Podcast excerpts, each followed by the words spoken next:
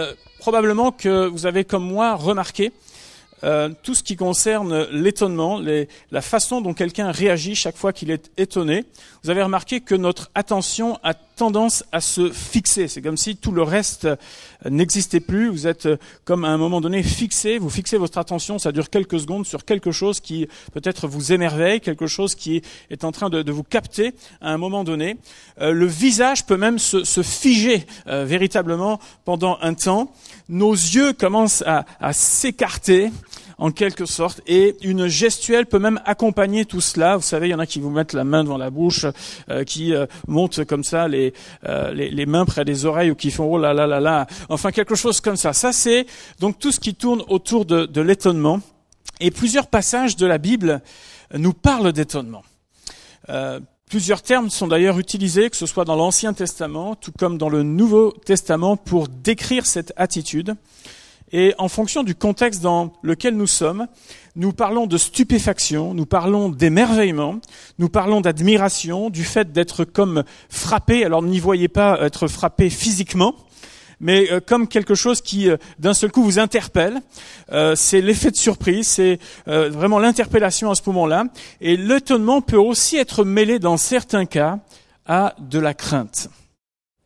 Nous allons voir comment Dieu suscite l'étonnement. On va pas expliquer l'étonnement ce matin, mais plutôt comment Dieu suscite l'étonnement chez nous et surtout dans quel but il le fait.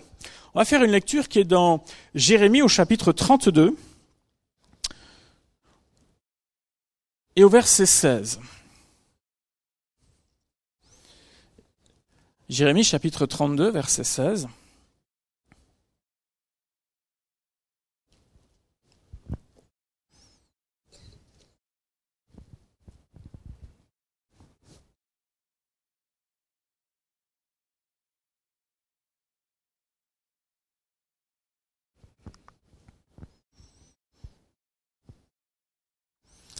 Voilà ce que nous lisons. Après que j'eus remis le contrat, là c'est Jérémie qui s'exprime.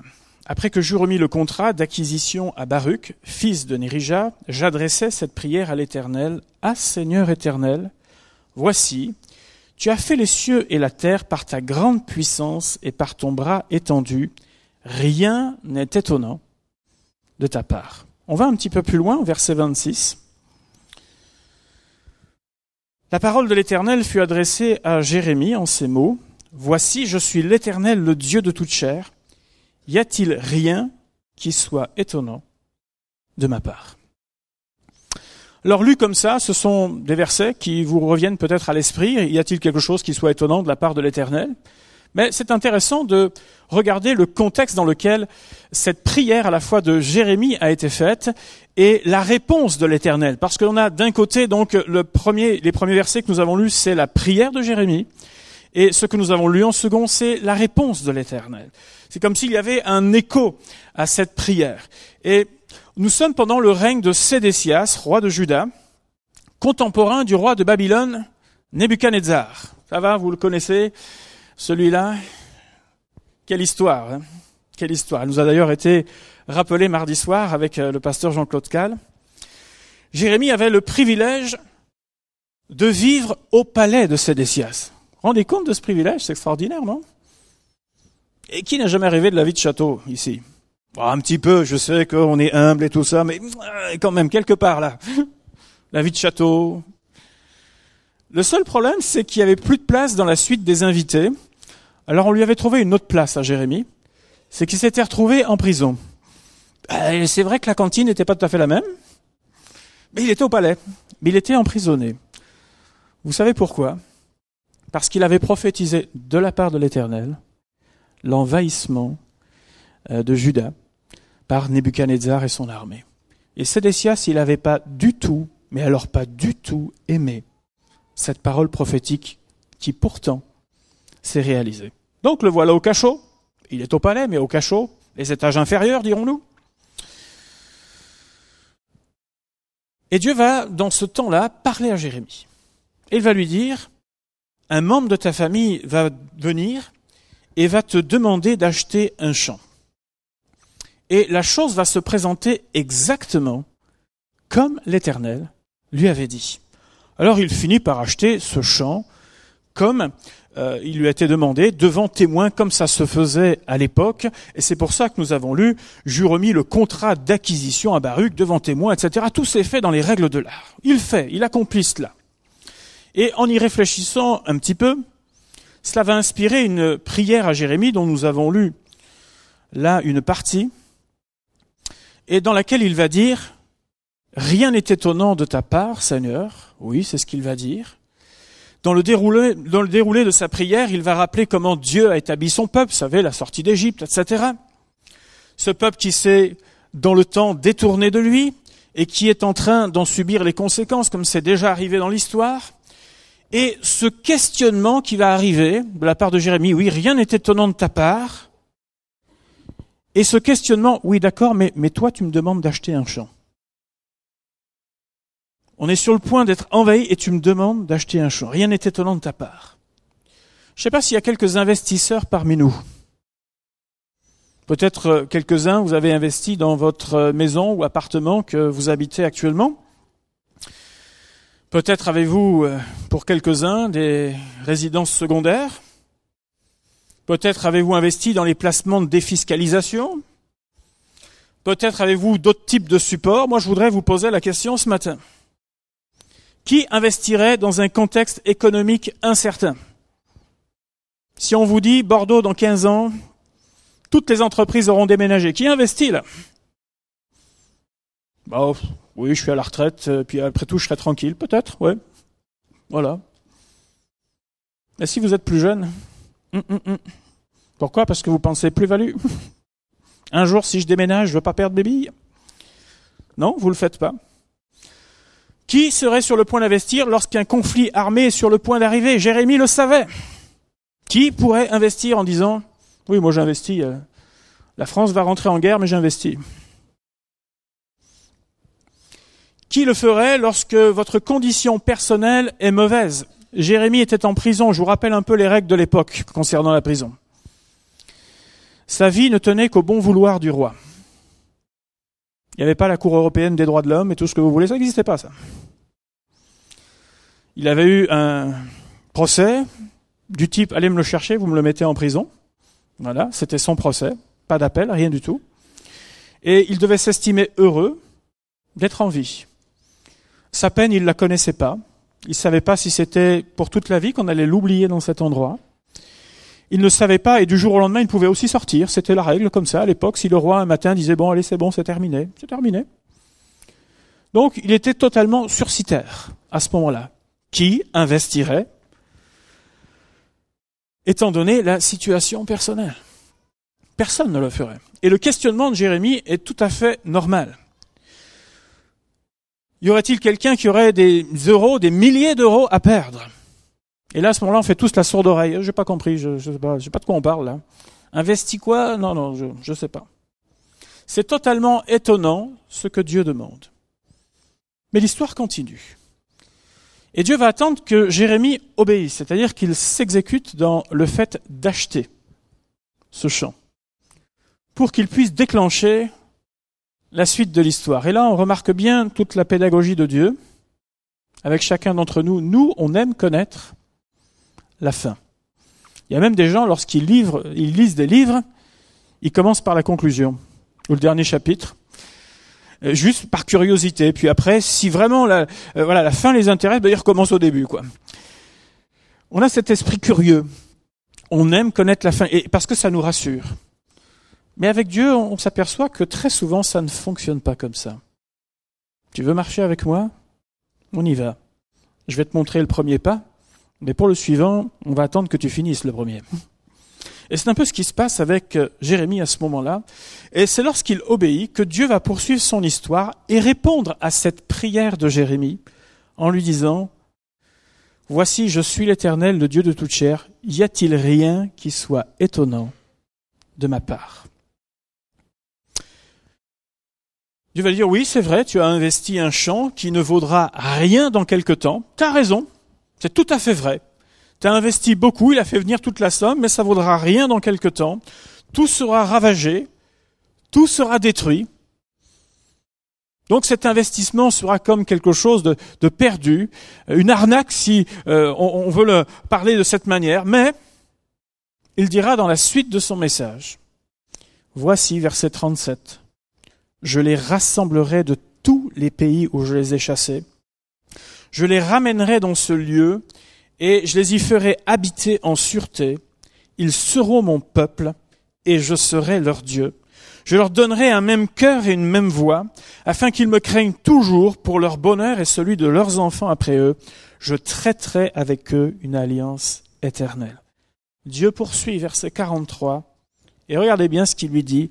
On achètera des champs dans ce pays dont vous dites c'est un désert, sans homme ni bête, il est livré entre les mains des Chaldéens, on achètera des champs pour de l'argent, on écrira des contrats, on les cachètera, on prendra des témoins dans le pays de Benjamin et aux environs de Jérusalem, dans les villes de Juda, dans les villes de la montagne, dans les villes de la plaine et dans les villes du Midi, car je ramènerai leurs captifs, dit l'Éternel. Amen. En réalité, Dieu a demandé à Jérémie d'accomplir ce qu'on appelle un acte prophétique. Ce que tu es en train de faire qui semble une folie aujourd'hui, et quelque chose qui se passera dans le temps quand plus personne n'y croira. Voilà ce qui va se passer. Ça semble hors de sens, improbable, improbable, mais qui va se réaliser?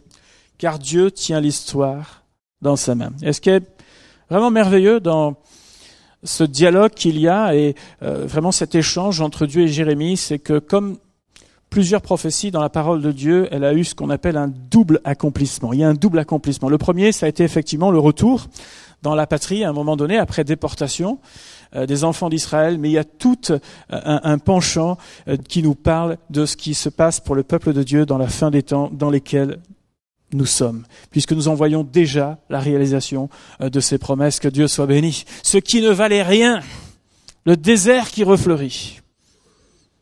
Aujourd'hui, merci Seigneur, parce que Dieu tient l'histoire dans sa main. Alors certes, vous allez me dire, ben, Jérémie, il n'en a pas trop profité. C'est vrai.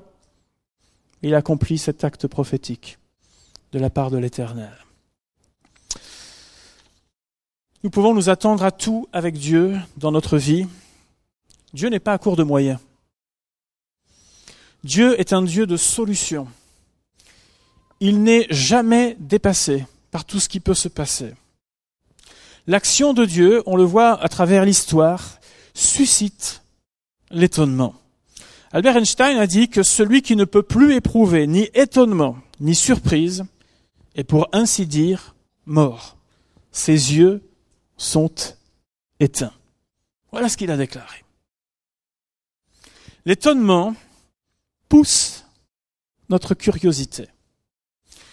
Et les passages qui parlent le plus d'étonnement dans la parole de Dieu, ce sont les évangiles. Jésus a suscité à de nombreuses reprises l'étonnement au travers de son ministère. Suite à la guérison d'un paralytique de la piscine de Bethesda, vous vous souvenez de cette histoire? Interrogé par les Juifs, Jésus a répondu, Le Père aime le Fils et lui montre tout ce qu'il fait, et il lui montrera des œuvres plus grandes que celles-ci, afin que vous soyez dans l'étonnement. Regardons un petit peu tous les domaines qui ont suscité l'étonnement au travers du ministère de Jésus. L'un des premiers qui euh, revient, c'est celui de son autorité sur tous les éléments naturels. Matthieu 8 nous dit, Quel est celui-ci, disait-il, à qui obéissent même les vents et la mer? Vous vous souvenez aussi de cette histoire du figuier qui, sur une parole de Jésus, est devenu sec. Dans son enseignement, on a dit de lui, tous lui rendaient témoignage, ils étaient étonnés des paroles de grâce qui sortaient de sa bouche et il disait, n'est-ce pas le fils de Joseph? On a dit de lui, d'où viennent ces choses? Quelle est cette sagesse qui lui a été donnée? Au travers des guérisons et des miracles qu'il a pu accomplir, nous n'avons jamais rien vu de pareil. Voilà ce qui nous est dit dans la Bible. Il fait tout à merveille. Même il fait entendre les sourds et parler les muets. Des, personnes diront dans Luc 5, nous avons vu aujourd'hui des choses étranges. Un paralytique qui se met à marcher.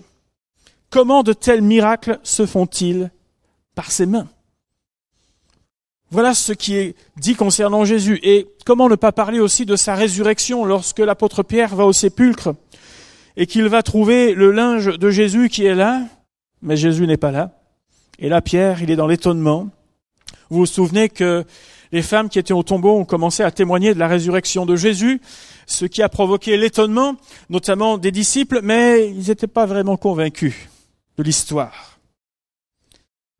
Et lorsque Jésus va se présenter à eux, Là, ils se demandent s'ils voient un fantôme, ils sont encore incrédules euh, en face de ce qu'ils sont en train de, vivre et de réaliser. Jésus leur dira, bah, écoutez, donnez-moi quelque chose à manger. Gardez pas tout pour vous. Donnez-moi une partie, un peu. L'étonnement. Jésus est ressuscité. Vous savez, face à un monde religieux qui était à ce moment-là totalement cadenassé, où le paraître était plus important que le fait de vivre une réelle foi en Dieu, où il semblerait que chacun était un peu surveillé dans ses agissements. Il fallait pas dire un mot décalé ou quoi que ce soit, il fallait avoir l'attitude, vous savez, digne en toutes circonstances. Oh, si vous montriez que vous jeûnez régulièrement, oh, ça, c'est bien, ça. Oh, c'est bien, ça. Ça, c'est parfait, ça. Mais si en cachette vous faisiez n'importe quoi, c'est pas grave. Bon, mais, mais, mais vous jeûnez. Vous jeûnez, c'est bien. Il y avait toute cette, ce paraître à l'époque de Jésus, et dans tout ce qu'il a accompli, son discours, tous ses actes ont totalement interpellé ses contemporains, qui ne pouvaient nier l'évidence de ce qu'ils voyaient et de ce qu'ils entendaient. Oui, Jésus est venu frapper d'étonnement ses contemporains. La manière dont il annonçait les choses était totalement différente de celle que les personnes entendaient. Jésus suscitait la curiosité de ses contemporains. Il savait leur parler, parler à leur cœur, parler à leur situation de vie. Il savait comment s'adresser à eux. Et lorsque, effectivement, des malades étaient là, des personnes possédées, des, gens qui étaient en difficulté de vie rencontraient Jésus, ils ne repartaient pas comme ils étaient. Ça, c'est l'évangile de la grâce de Jésus. L'étonnement qui a poussé tous ces gens à la curiosité, à vouloir aller plus loin avec le Seigneur. Il est reconnu dans toute néopédagogie que l'on enseigne depuis euh, et que l'on utilise depuis euh, ces dernières décennies, que la surprise et l'étonnement font partie de toute une chaîne qui aide à développer ce qu'on appelle notre connaissance. Et toute cette méthodologie a été incorporée dans nos méthodes d'apprentissage. Et pourtant, c'est une méthodologie que Dieu a employée depuis bien longtemps. On n'a rien, encore une fois, inventé. On n'a fait que suivre un modèle qui fonctionne depuis maintenant des millénaires. L'étonnement nous aide à rompre la monotonie. Nous nous sentons tous rassurés par des rythmes réguliers. Je me lève à telle heure le matin, j'arrive, je prends mon café, etc. Je fais telle chose à tel moment. Oui, ça nous rassure. D'avoir des rythmes réguliers parce qu'on aime se caler. Mais à terme, nous devenons routiniers et nous devenons même moins efficients dans certains domaines. Alors je ne vais pas vous parler de rendement dans les entreprises parce que vous allez me dire, Emmanuel, on est dimanche matin là. Sors-nous de là. ne nous remets pas dedans. Mais la routine nous rend moins efficients. Il nous faut un élément nouveau pour mettre un peu de piment et en quelque sorte nous booster. On touche ainsi dans toutes ces pédagogies, on nous apprend à toucher, on nous apprend à manipuler, à observer. On nous apprend à faire une expérience, on développe notre sens critique, on favorise l'apprentissage. Et Jésus a, comme, a créé un électrochoc. Il a montré à chacun comment nous pouvons vivre et démontrer notre foi. Si bien que un personnage comme Nicodème est venu le voir. Pourtant, lui, il en savait des choses. Bon, il vient pas le voir devant tout le monde. Il, il attend qu'on ne le voit pas. Il, s'approche de Jésus, mais quelque chose pousse sa curiosité. Il maîtrise beaucoup de choses dans l'histoire, dans les lois, mais il ne sait pas comment vivre une foi réelle en Dieu. il a besoin de ça, il a vu ça en Jésus, et il veut vivre ça alors il va l'interroger. Et ça a été l'occasion pour Jésus de l'enseigner. C'était l'occasion pour Jésus de le mettre en face de ses propres responsabilités. Il faut que tu naisses de nouveau. Et là, son cerveau XXL commence à patiner dans tous les sens. C'est écrit où ça? C'est où? C'est où? Je suis perdu. Jésus l'interpelle.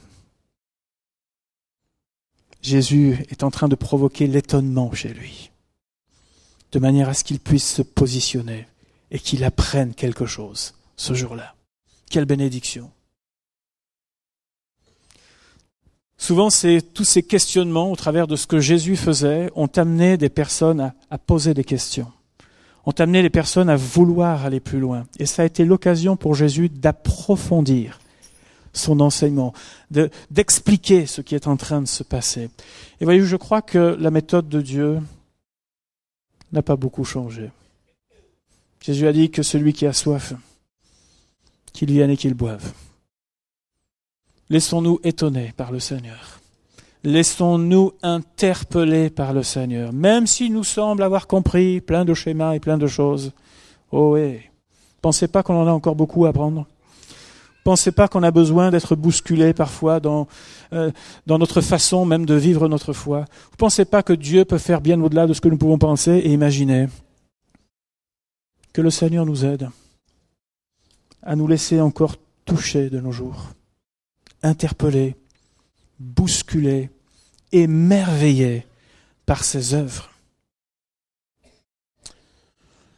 Nous pouvons vite vivre de manière stéréotypée notre foi je vais à ma réunion, je vais à mon culte, je vis mon moment de prière, ma moralité, mon exemplarité peut-être dans la vie.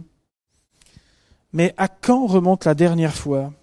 Où nous avons été étonnés par le Seigneur À quand ça remonte? Donnons-lui un espace pour nous bousculer. Donnons-lui un espace pour nous enseigner. Donnons-lui un espace pour nous interpeller. Nous observons que ce principe perdure même dans le livre des actes.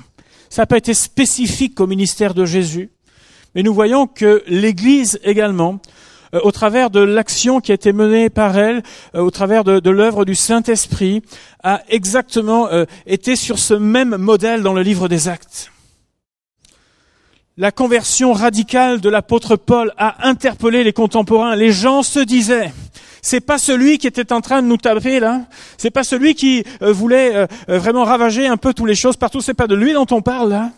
Et cet homme-là, rempli d'amour, prêche l'évangile maintenant. Est-ce qu'il fait semblant et, là, il y avait tout, tout ce questionnement concernant l'apôtre Paul. L'étonnement de ce que Dieu a fait dans la vie de cet homme qui a radicalement changé l'assurance de Pierre et de Jean interrogés au sujet d'un homme qui est guéri.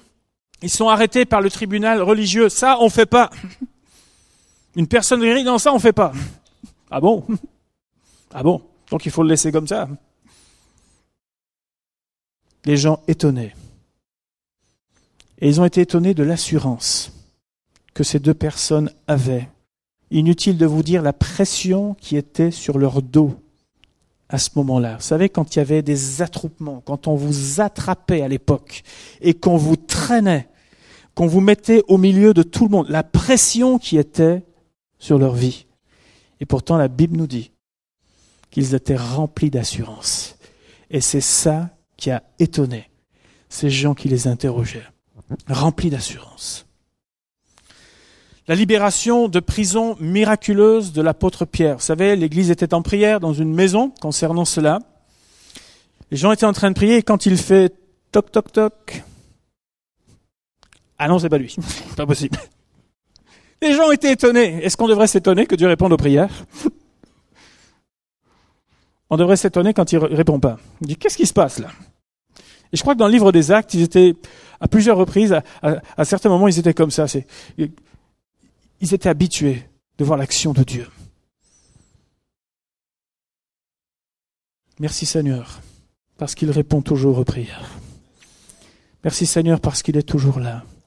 Oui, l'Église, dans le livre des actes, dans les épîtres, nous montre combien elle a étonné, étonné ses contemporains, étonné que de voir au travers de la persécution, les gens étaient capables de garder la foi était capable d'avancer, était capable de continuer à œuvrer et travailler dans le Seigneur avec persévérance. Je le dis, je le répète, il me semble qu'aujourd'hui nous vivons un évangile de confort.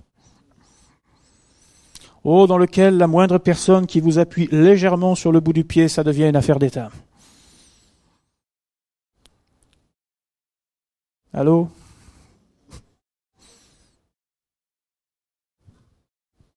Seigneur, je vais apprendre à donner ma vie pour quelque chose. Je vais apprendre à donner ma vie pour que des gens soient interpellés. Et ça, ça veut dire que de temps en temps, il va y avoir des résistances. Ça veut dire que de temps en temps, il y aura des vrais combats. Je ne parle pas de chamaillerie entre frères et sœurs, je parle de vrais combats. Un vrai combat. Un vrai combat pour que des âmes soient sauvées. Dans pas mal d'églises, la prière, c'est Seigneur, donne-nous des âmes pour salaire. Donne-nous des âmes, Seigneur Jésus. Est-ce que c'est encore le cri de nos cœurs aujourd'hui? Donne-nous des personnes qui ont besoin de passer de la mort à la vie. Que vont-ils voir au milieu de nous? Uniformité, rien ne, rien dépasse. Où vont-ils voir la vie du Seigneur?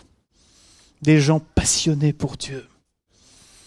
Des gens qui sont prêts à prendre du temps lorsqu'il y a une difficulté, un problème, pour dire on va être avec toi, mon frère, ma sœur. On va être avec toi, mon bien-aimé. On veut voir l'action de Dieu. Que vont-ils voir? Que voient les gens lorsqu'ils sont avec nous? Voit-il un Seigneur lointain? Voit-il simplement quelqu'un qui essaye de survivre dans sa foi, vous savez, avec une paille là, ou, un tuba, et juste... Ou alors des gens qui vivent leur foi, des gens qui avancent, des gens qui sont convaincus que ni la mort, ni la vie, ni les choses présentes, ni les choses à venir, rien ne me séparera de l'amour de mon Seigneur. Rien. Une église qui vit une véritable foi en Dieu. En quoi interpellons-nous, interpellons-nous nos contemporains aujourd'hui? Savez-vous que l'on peut étonner Dieu également? Un centenier romain l'a fait. Il avait compris le fonctionnement de l'autorité. Il nous est dit dans Matthieu 8 que Jésus fut dans l'étonnement. Vous pouvez le souligner dans votre Bible parce que c'est pas arrivé souvent. Il a souvent été déçu par euh, ses contemporains, par les gens qui étaient là, de l'attitude qu'ils avaient. Mais là, il nous est dit qu'il fut dans l'étonnement et il dit à ceux qui le suivaient, je vous dis en vérité, même en Israël, je n'ai pas trouvé une foi aussi grande. Vous vous souvenez aussi de cette femme syro-phénicienne, prête à se contenter des miettes en disant, bah, elle avait un souci familial et elle voulait qu'il soit résolu absolument. Et Jésus va comme la pousser un peu dans ses derniers retranchements, mais elle aura toujours quelque chose à répondre à cette femme. Elle voulait être bénie. Elle voulait que ça change et elle a reçu ce pourquoi elle est venue. Quelle foi! Quelle foi étonnante. Voici le genre de personnages qui ont étonné Jésus. Cet homme était venu parce qu'il avait entendu et vu ce que Jésus avait fait, et cela a comme euh, propulsé sa foi de dire, ici il y a bien quelqu'un qui peut faire quelque chose, c'est Jésus. Alors je viens à lui, je m'approche de lui. C'est pas la peine que tu te déplaces. Je sais que tu as toute autorité. Dis simplement un mot et mon serviteur sera guéri. L'interpellation de Jésus dans nos vies, conjuguée à notre foi en lui, peuvent déplacer des montagnes. En sommes-nous conscients? N'est-ce pas ce que nous voulons vivre? Alors attention aux prières qui sont parfois dangereuses. Seigneur, bouscule-moi parce que je vous garantis qu'il va le faire. Mais serez-vous prêts? Ce que Jérémie a fait semblait insensé. Et pourtant, c'était le chemin de Dieu. Sommes-nous prêts à nous laisser bousculer? Sommes-nous prêts à sortir parfois de, notre carcan religieux, de nos habitudes, pour dire Jésus, c'est pas à ma sauce, mais à la tienne, à ta sauce, Seigneur. Voulons-nous permettre au Seigneur de, que nous puissions saisir les vérités de la parole comprendre le fonctionnement du royaume de Dieu, non pas d'une manière simplement intellectuelle, mais pratique. J'ai une difficulté, je fais quoi avec? On est devant un obstacle, on fait quoi? On fait quoi maintenant? Nous avons un Dieu qui est tout-puissant. Jérémie l'a dit, rien n'est étonnant de ta part. Et Dieu lui a répondu, oui, rien n'est étonnant de ma part. C'est ce Dieu-là que nous aimons. C'est ce Dieu-là que nous servons. Nous ne vivons pas pour les miracles. Mais lorsque nous vivons avec Dieu, nous vivons le miracle. Alléluia. Notre Dieu est vivant, il est fidèle. Pourquoi se priver de sa présence? Pourquoi se priver de ce Dieu qui est si merveilleux et qui désire encore atteindre nos cœurs, nos vies, nos familles et faire au-delà de ce que nous pouvons penser et imaginer? C'est ce Dieu-là que nous sommes venus adorer ce matin. Ce Dieu-là qui encore veut nous dire, eh oh, individuellement, si, on poussait un peu plus loin, permets-moi d'éveiller quelque chose dans ta curiosité. Il veut peut-être le faire en tant qu'assemblée également. Et si on allait, si on allait plus loin? Dans la marche de foi avec notre Seigneur, dans cette dimension de, vie avec le Seigneur. Et si on allait un peu plus loin, Seigneur? Seigneur, oui. Et ça veut dire aussi que j'accepte que ce soit comme lui le veut, et pas toujours comme je veux. Et ça, c'est compliqué à gérer parfois. Mais Seigneur, bouscule-nous encore, Seigneur. Souvenez-vous la fois où votre cœur a tellement été bousculé que vous en êtes venu à dire Seigneur, je capitule et je te donne mon cœur et ma vie. Vous vous souvenez de ce jour-là? Moi, je ne tenais plus en place. J'arrivais plus. J'attendais plus qu'un moment, c'est le moment de l'appel. Pasteur, tais-toi. Et il faut, faut, que je fonce là. Il faut que je vienne. J'étais au fond de la salle, mais il fallait que je vienne à ce moment-là. C'est-à-dire, je capitule, je suis touché, totalement interpellé par toi. Mais ces choses sont appelées dans d'autres domaines à se reproduire dans nos vies plus loin avec toi, Seigneur. Plus loin avec toi. Je veux être encore touché dans ton amour, touché dans la compassion envers les autres. Seigneur, je veux me sentir concerné par un monde qui se perd. Avec l'aide de Dieu, on peut faire quelque chose. Alléluia. Dieu équipe son Église. Dieu aime ses enfants. Et Dieu les conduit dans sa vérité. Le ministère de Jésus sur la terre a été quelque chose qui a bousculé l'ordre établi. Et je crois qu'aujourd'hui encore, la présence de l'Église sur la terre est là aussi pour bousculer l'ordre établi. Il y a cette confrontation entre la vérité et le mensonge. Et c'est la vérité de Jésus qui triomphe. Alléluia. Seigneur notre Dieu, notre Père, ce matin nous venons vers toi avec beaucoup de simplicité, je te remercie pour les temps et les moments que nous vivons avec toi, Seigneur. Je veux te prier que tu nous aides à vivre, Seigneur, pleinement la vie qui émane de ta personne. Combien tu as bousculé de personnes des foules entières, des, personnes qui euh, vivaient une certaine manière de, de, vivre leur foi, Seigneur, tu les as tellement bousculés, interpellés. Tu es, tu es venu, Seigneur, leur apporter la vérité dans le cœur, une espérance nouvelle. Je veux te prier, Seigneur, de nous aider à ne pas nous priver de cela. Trop rapidement, nous, nous devenons religieux les uns comme les autres. Nous faisons les choses mécaniquement en oubliant que tu es ce Dieu des cieux qui agit puissamment. Nous oublions qui tu es, Seigneur notre Dieu. Je veux te prier Seigneur, que tu nous aides à venir auprès de toi, nous laisser toucher, interpeller, Seigneur, par toi, que cela suscite encore notre curiosité, le désir, Seigneur, encore de, de faire des expériences en toi, d'apprendre le fonctionnement du royaume de Dieu. Seigneur notre Dieu, merci, Seigneur, j'ose cette prière ce matin. Seigneur, bouscule-nous. Bouscule-nous en tant qu'assemblée. Afin, Seigneur, que nous ayons le rayonnement que nous devrions avoir, Seigneur. Vois les perdus, Seigneur, dans cette ville. Vois ce qui se passe, Seigneur. Nous ne pouvons pas faire grand-chose pour ce qui se passe à l'autre bout de la terre, mais nous avons une responsabilité ici. Et je veux te prier, Seigneur notre Dieu, que tu nous aides à la remplir, Seigneur, de tout cœur, au nom de Jésus. Amen.